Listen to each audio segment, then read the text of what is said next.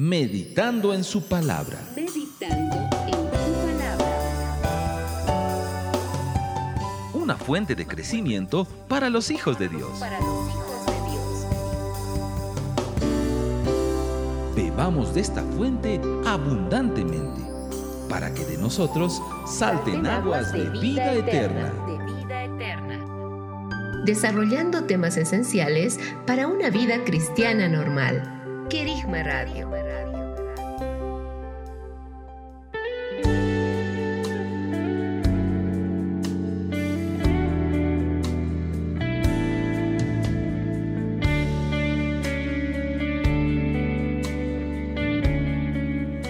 Amados oyentes, muchas bendiciones para todos en este día. Estamos muy contentos de poder comunicarnos a través de esta emisión y compartir este tiempo con cada uno de ustedes. Sin duda alguna, sabemos que el Señor ha estado haciendo grandes cosas en medio de las naciones, en medio de nuestras familias, y tenemos mucho por qué glorificarle y mucho por qué agradecerle. Bueno, comencemos.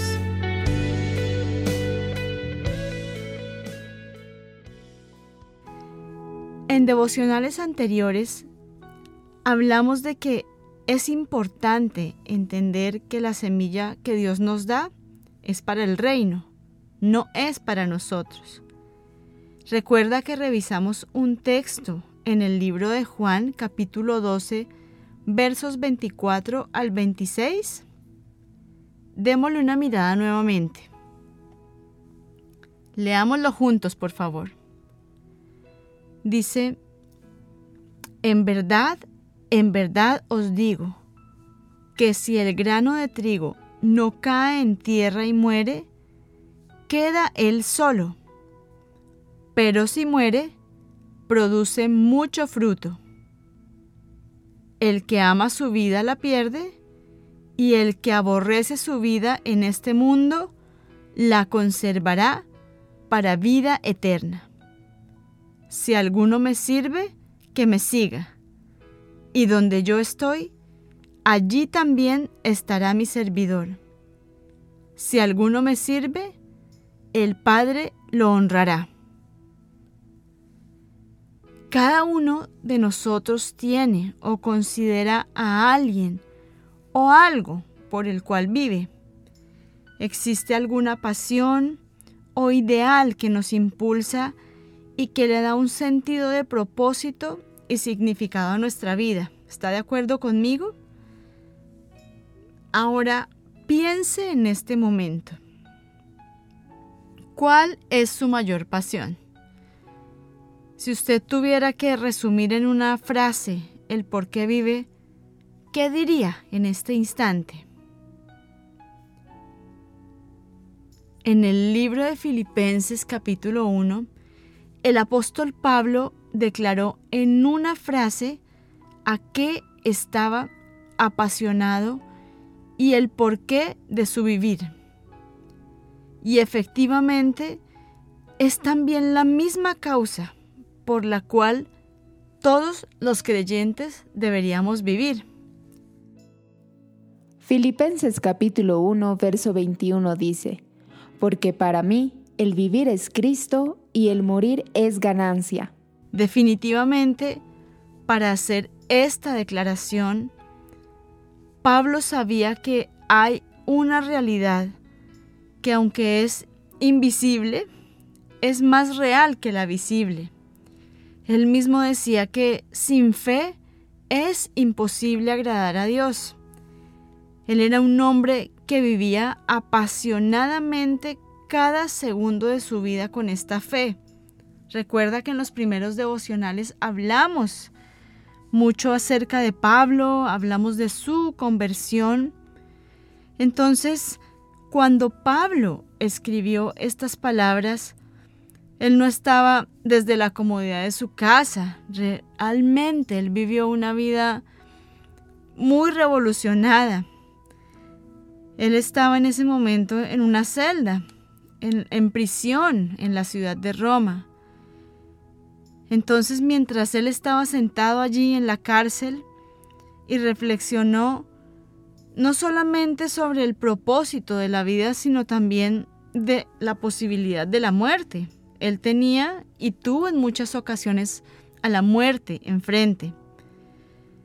Pero él resumió cada uno de estos dos resultados posibles con una sola palabra.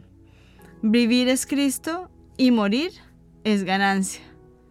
Él podía pensar, bueno, esta, este es mi propósito, esto es lo que voy a hacer, pero yo creo que también pensaba, puedo morir en algún momento, ¿verdad? Para muchas personas, vivir es dinero, vivir es satisfacer sus necesidades, es diversión, es placer, son las actividades de este mundo. Pero para el apóstol Pablo, vivir era Cristo. En otras palabras, él dice, mi vida tiene que ver con Cristo, Cristo es mi motivación, Cristo es mi pasión, Cristo y solo Cristo me dan sentido, dirección y propósito. Ahora, usted compare lo que es su vida, lo que son sus deseos, lo que son sus anhelos, y hagamos un paralelo con la vida de Pablo. ¿Hay realmente en nuestro corazón ese mismo sentir de que sea Cristo y solo Cristo el sentido de todo lo que vivimos y somos? Él es el objetivo de mi propia existencia y vivo con el único propósito de que Él sea exaltado a través de mi vida.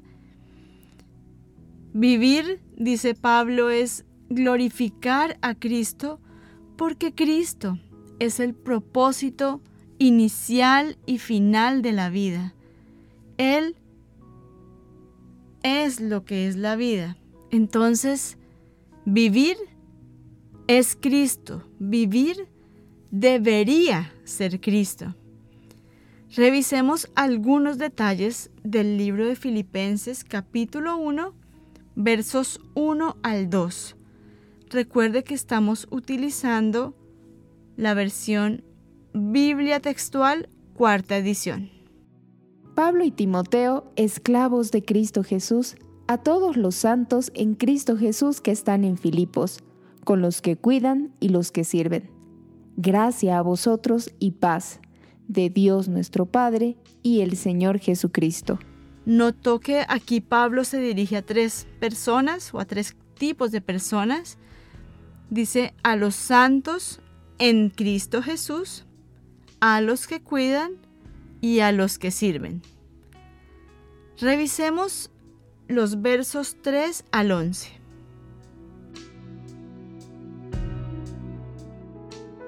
Doy gracias a mi Dios cada vez que me acuerdo de vosotros, siempre en toda oración mía, haciendo súplicas con gozo por todos vosotros, a causa de vuestra comunión en el Evangelio, desde el primer día hasta ahora estando plenamente convencido de esto mismo, que el que comenzó en vosotros la buena obra, la perfeccionará hasta el día de Cristo Jesús.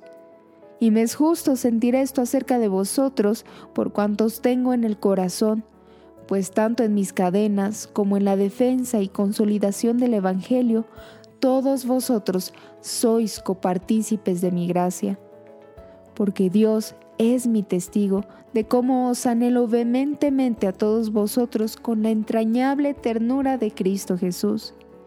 Y esto oro, que vuestro amor abunde aún más y más en pleno conocimiento y en toda percepción, para que podáis discernir las cosas que son esenciales, a fin de que seáis puros y sin causar tropiezo hasta el día de Cristo, llenos del fruto de justicia, que es por medio de Jesucristo para gloria y alabanza de Dios. Pablo tenía en gran estima a los filipenses y tenía mucha gratitud de lo que Dios había hecho a través de ellos en su vida. Noten lo tremendo, el ver que la primera referencia de Pablo en la carta son las emociones que él está viviendo en ese momento. Y lo que más resaltamos ahí es el gozo. A pesar de que él escribió desde prisión y desde una posible pronta ejecución, esto no se puede descartar, ese mismo gozo lo manifiesta en su oración por ellos, en que abunde el amor, en que sean llenos de ese fruto que solo puede darse por permanecer en Cristo. Ese fruto que da la semilla que ha caído a tierra y ha muerto. Continuemos con los versos 18 al 26. Entonces, ¿qué? Que de todos modos, por pretexto o por verdad, Cristo es anunciado, y en esto me regocijo y me regocijaré, porque sé que esto me resultará en liberación por medio de vuestra oración y la suministración del Espíritu de Jesucristo, conforme a mi profunda expectación y esperanza de que nada seré avergonzado, sino que, con toda confianza, como siempre, también ahora Cristo será engrandecido en mi cuerpo, sea por medio de la vida, sea por medio de la muerte. Porque para mí, el vivir es Cristo y el morir es ganancia.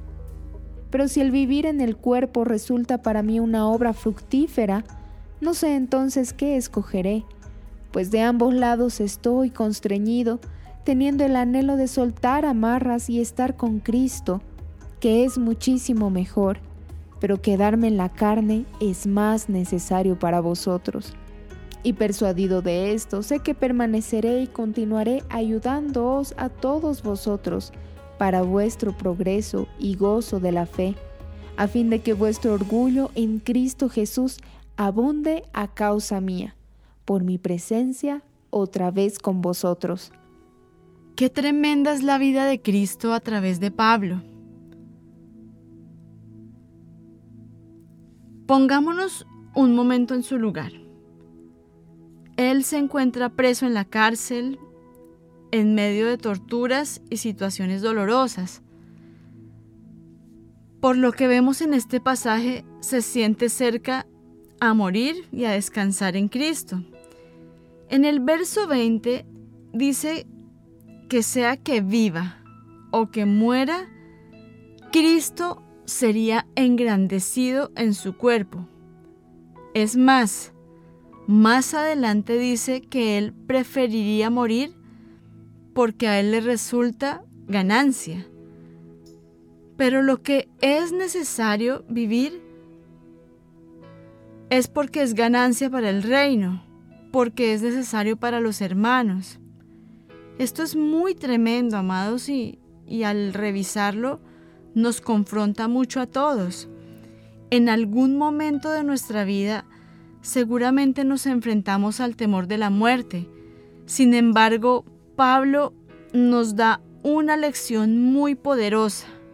Mire lo que dice más adelante en el verso 29. Porque a vosotros se os concedió a causa de Cristo, no solo que creáis en Él, sino que también padezcáis por Él. Amado oyente, lo que Pablo está diciendo en este pasaje es que tenemos el privilegio no solo de creer en Él, sino de morir por Cristo, entregarnos completamente hasta lo último por el Evangelio. Esto lo dice en un contexto de persecución de la iglesia. Entonces, ¿cómo vivimos esto hoy? Posiblemente gran parte de nosotros no vivimos una persecución por causa de la fe, pero tenemos la gracia de poder rendir toda nuestra fuerza, nuestra vida, nuestros sueños, nuestros anhelos propios, a cambio de la extensión del reino de los cielos. Cada uno sabe en su interior cuáles son aquellas cosas que tuvo que rendir o que posiblemente aún tiene que rendir delante del Señor. ¿Para qué? Para que Cristo tenga la preeminencia en todo en nuestras vidas y en todo lo que somos. Continuemos, esto está muy bueno. esta poderosa declaración de Pablo en Filipenses es una confesión, no solo de lo que él cree, sino también de cómo siente y experimenta la realidad de su salvación. Él no está haciendo aquí una declaración doctrinal acerca de Cristo, más bien es una confesión de cómo experimenta él al Cristo resucitado si en algo se enfoca Pablo, y lo hemos hablado varias veces, es en Cristo vivo y resucitado. En otras palabras, cuando Pablo dice vivir es Cristo, vemos cómo experimenta la realidad de su fe en Él. ¿Cómo lo decimos? Es una manera de expresar con palabras lo que las palabras nunca van a poder expresar. ¿Verdad? El decir, el vivir es Cristo, es su forma sencilla y sincera de explicar algo muy extraordinario. La vida de Pablo es Cristo. En un momento de la carta a los filipenses, Pablo confiesa que hubo una época en su vida en que aquello que más valoraba era su herencia judía, sus logros y su celo por la ley. En otras palabras, Pablo atesoraba también su descendencia israelita. Pero algo pasó con él y es que al ser salvado, al revelársele Cristo, encontró que él era su mayor tesoro y por eso aquellas cosas que antes estimaba ahora habían perdido su valor a causa de él. Mire lo que dice en Filipenses capítulo 3, versos 7 al 11. Porque todo lo que eran para mí ganancias, lo he estimado por pérdida a causa de Cristo.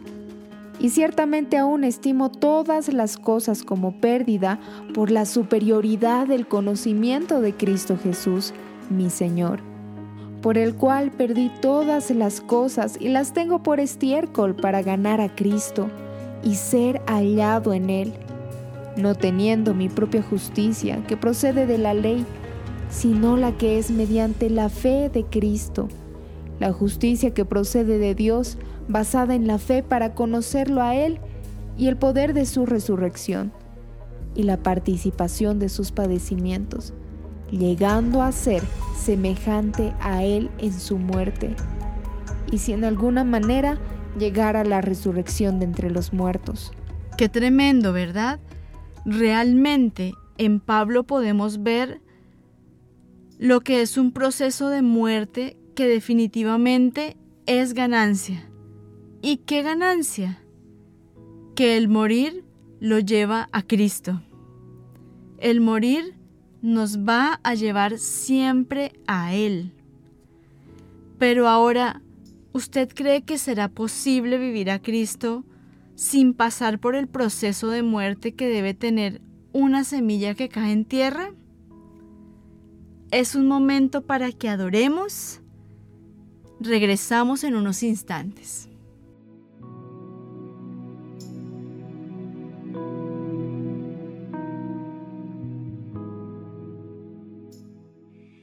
Estás en sintonía de Querigma Radio, extendiendo el mensaje del reino de Dios a todas las naciones de la tierra.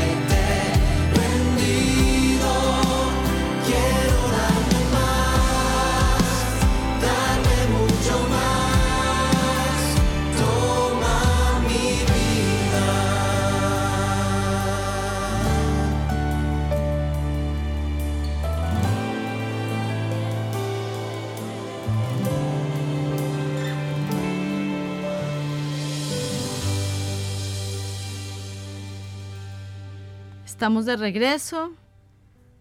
Soy Marcela Gaitán, estamos emitiendo desde la ciudad de Orlando, Florida. Continuemos. Cuando Adán pecó, la muerte entró al mundo y sabemos que todos pecamos juntamente con él. Pero cuando Cristo murió sin pecado, venció al poder de la muerte al igual que el Hijo de Dios, nosotros también vencemos al poder de la muerte. ¿Cómo vencemos ese poder de la muerte? Muriendo. Muriendo a toda nuestra naturaleza pecaminosa, sujetando nuestro cuerpo y alma a una vida en el Espíritu, una vida transformada por la vida de Cristo que habita ahora en nosotros. El concepto de morir a lo que somos se encuentra a través de todo el nuevo pacto. ¿Por qué? Porque expresa la verdadera esencia de nuestra vida como creyentes, en la que nosotros tomamos nuestra cruz y seguimos a Cristo. Entonces, morir a sí mismos es parte de lo que es nacer de nuevo también. El viejo hombre muere y el nuevo viene a la vida.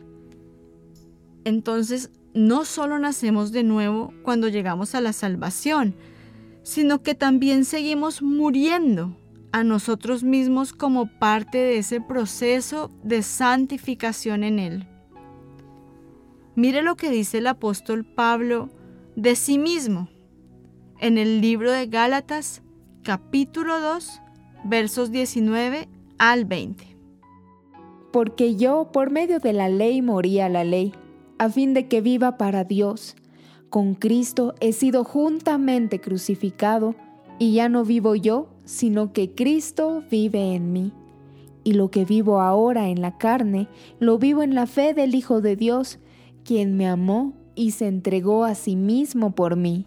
Ahora, mire lo que dice de los creyentes en el libro de Colosenses capítulo 3, versos 3 al 5.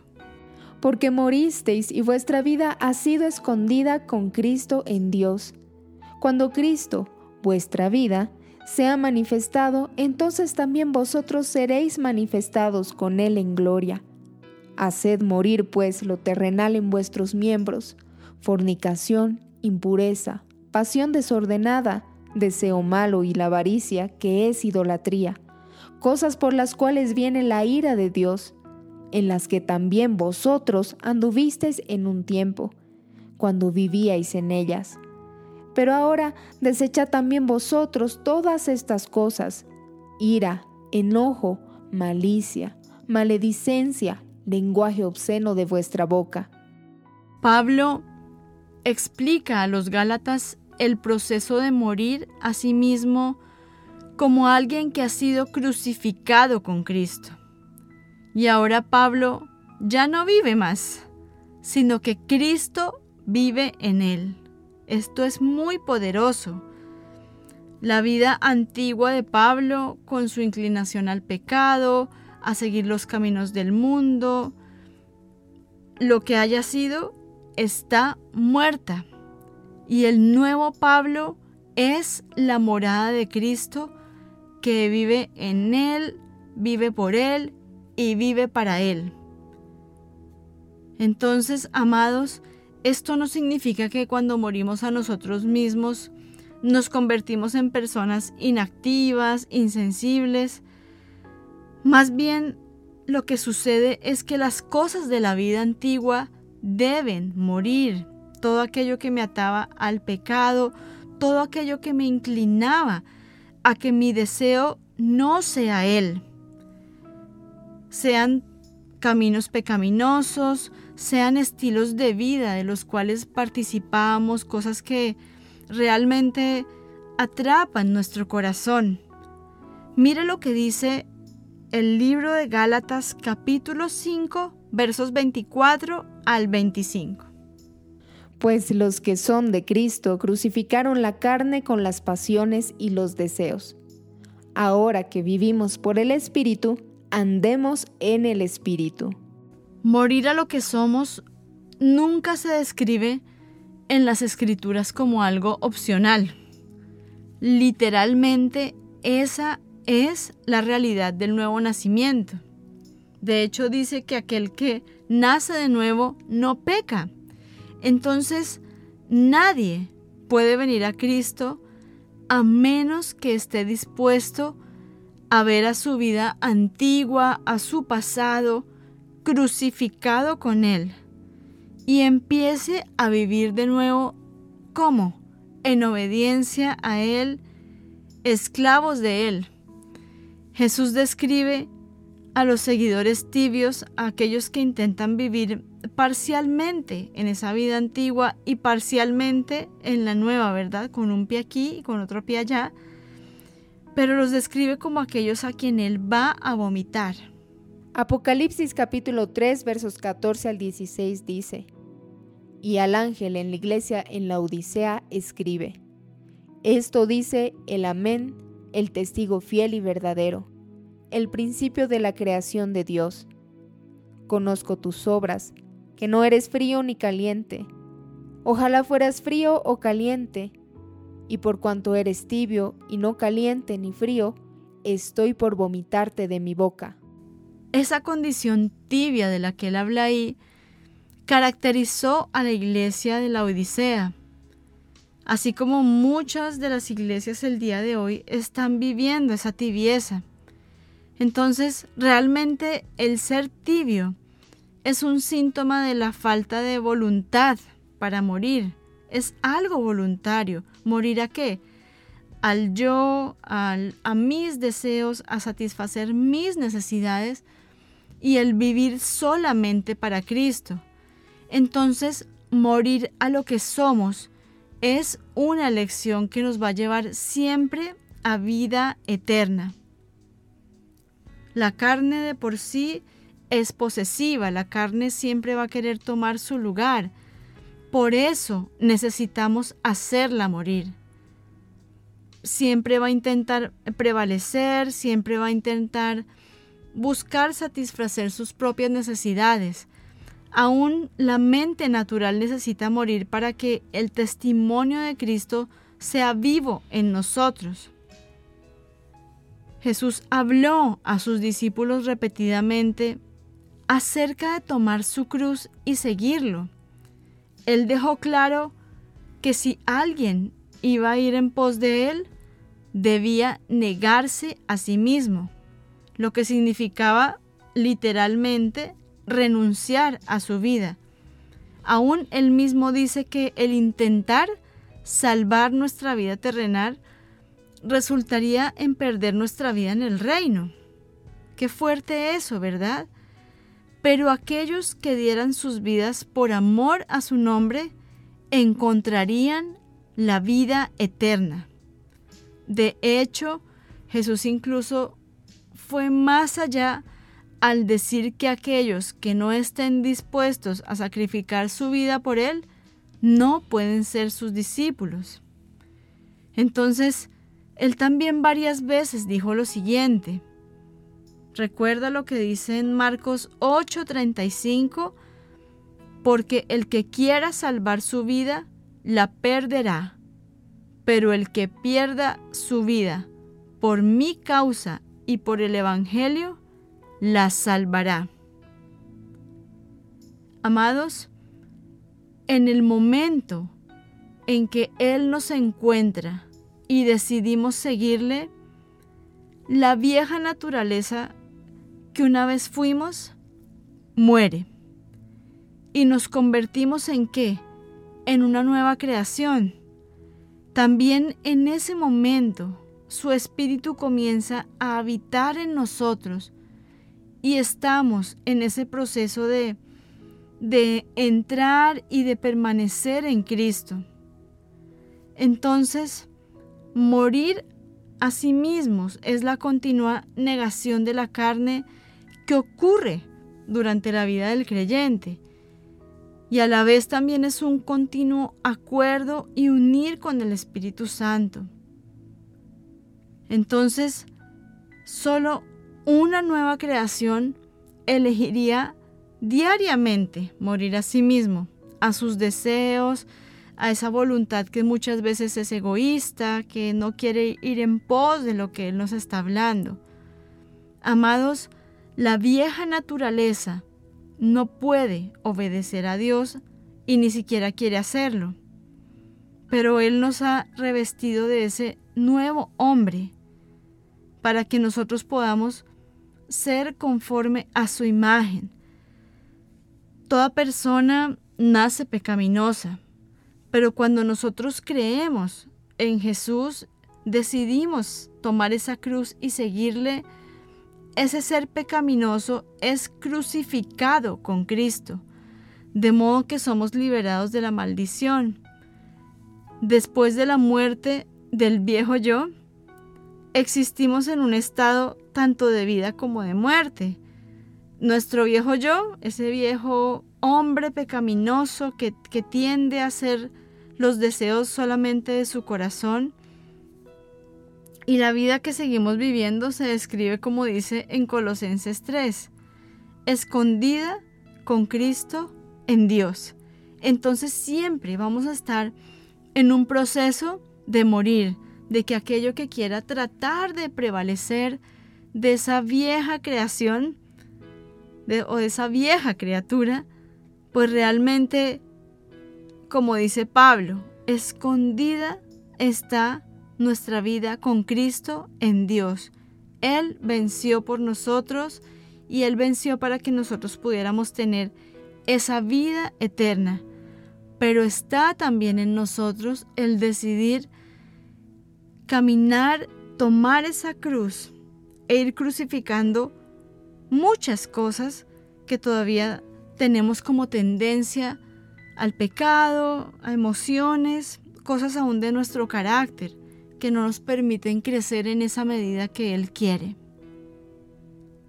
Asentemos esto, reflexionemos y aún mientras adoramos podamos ubicar aquellas áreas en las cuales nosotros todavía decimos, en esto sé que no he muerto. Regresamos en un instante.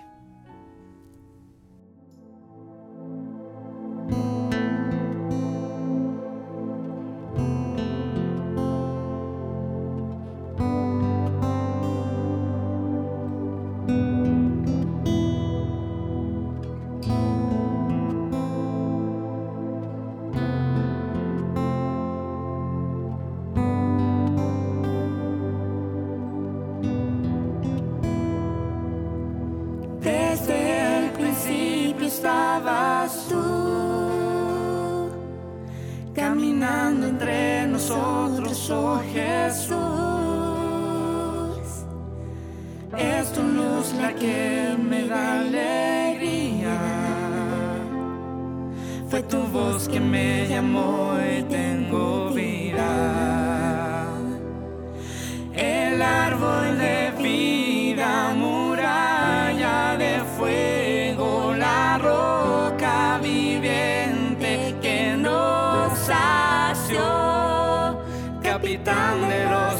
ejércitos nos viniste a guiar, marcaste el camino y nos diste libertad.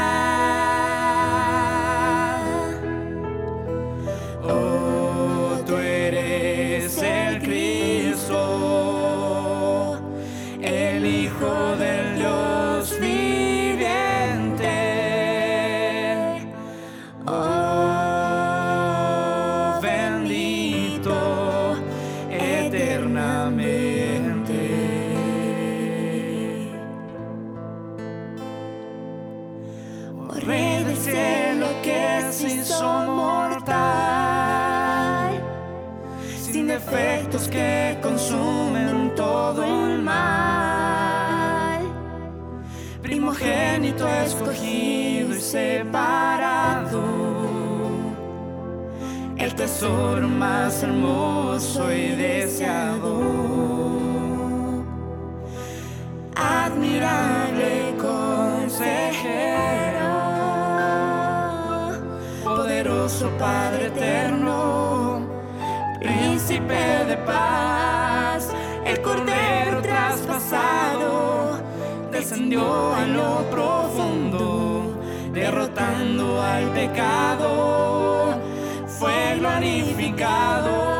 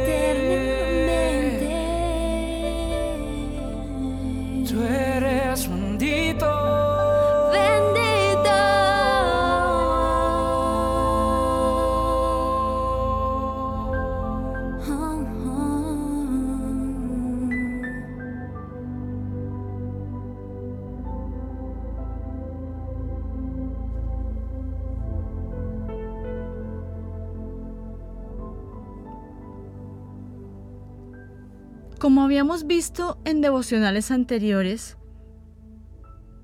hoy vivimos bajo la ley de la gracia, por cuanto creímos en el Hijo de Dios. Creímos en su muerte y en su resurrección.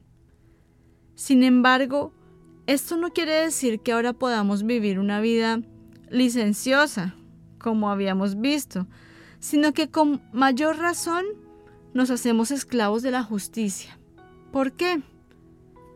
Si nosotros creemos que Cristo habita en nuestro interior, esto quiere decir también que creemos que nosotros mismos morimos al pecado. Entonces, ¿cómo podríamos vivir aún en él? La muerte no tiene que ver con el fin de nuestros días en la tierra, sino con vivir en el reino de la tiniebla, vivir en pecado. Esa es la muerte. Pablo describe esto claramente en el libro de Romanos capítulo 6 versos 9 al 14. Venga conmigo, por favor.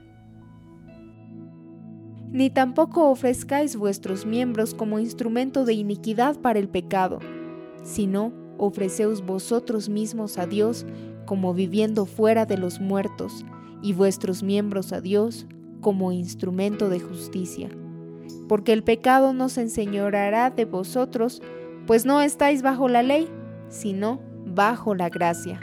Qué tremendo, ¿verdad? Jesús también decía a todos, si alguno quiere venir en pos de mí, niéguese a sí mismo, tome su cruz cada día y sígame.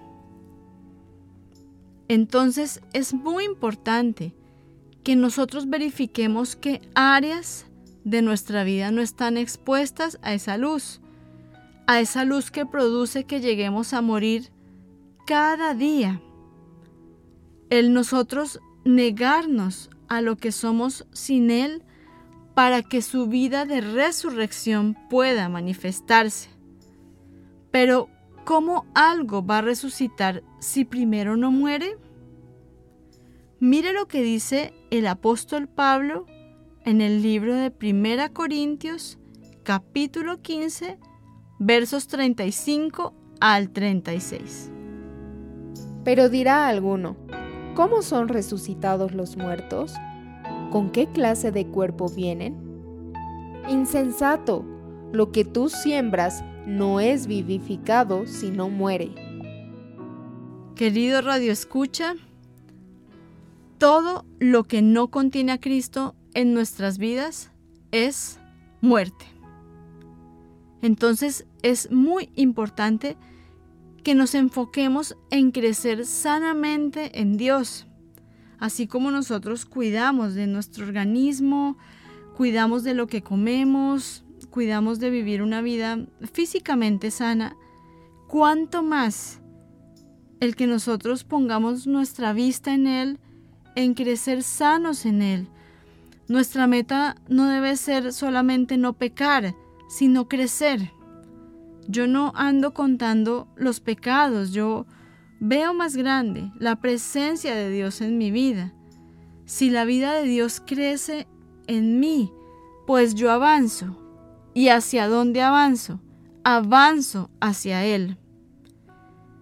La vida absorbe la muerte, y si yo no desarrollo la vida de Cristo en mi interior, constantemente vamos a pecar y vamos a estar fuera del diseño y vamos a estar separados y vamos a estar sin escuchar su voz que es tan vital.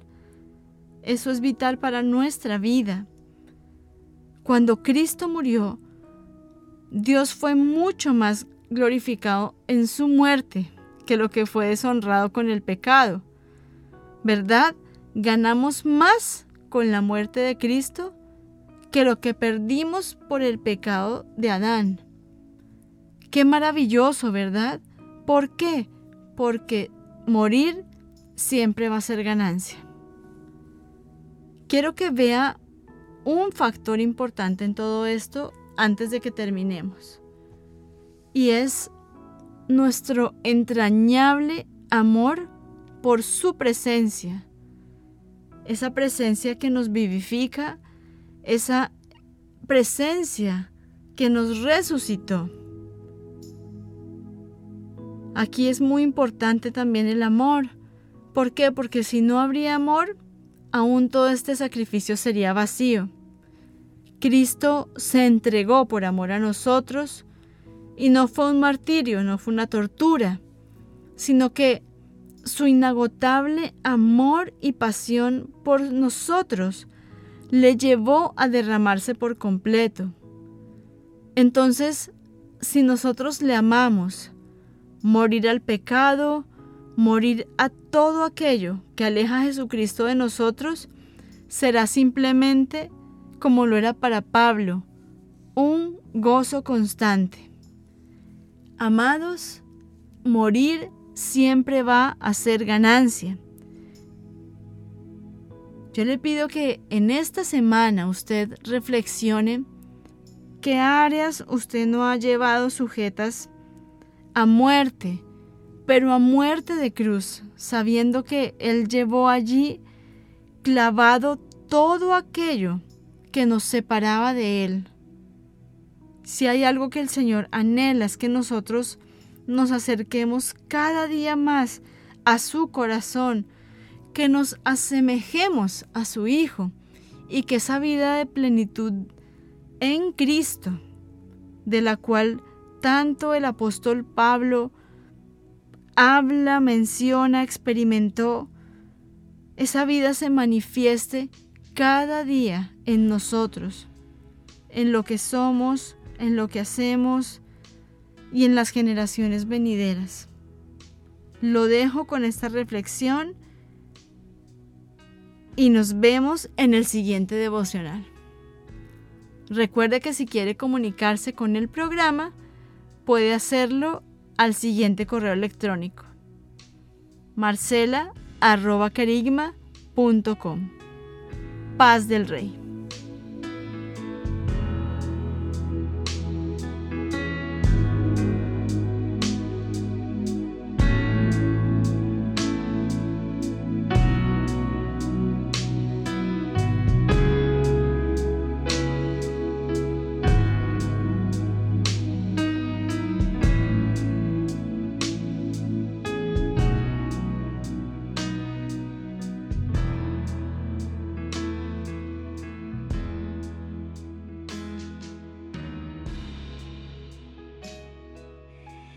Estás en sintonía de Querigma Radio, extendiendo el mensaje del reino de Dios a todas las naciones de la tierra.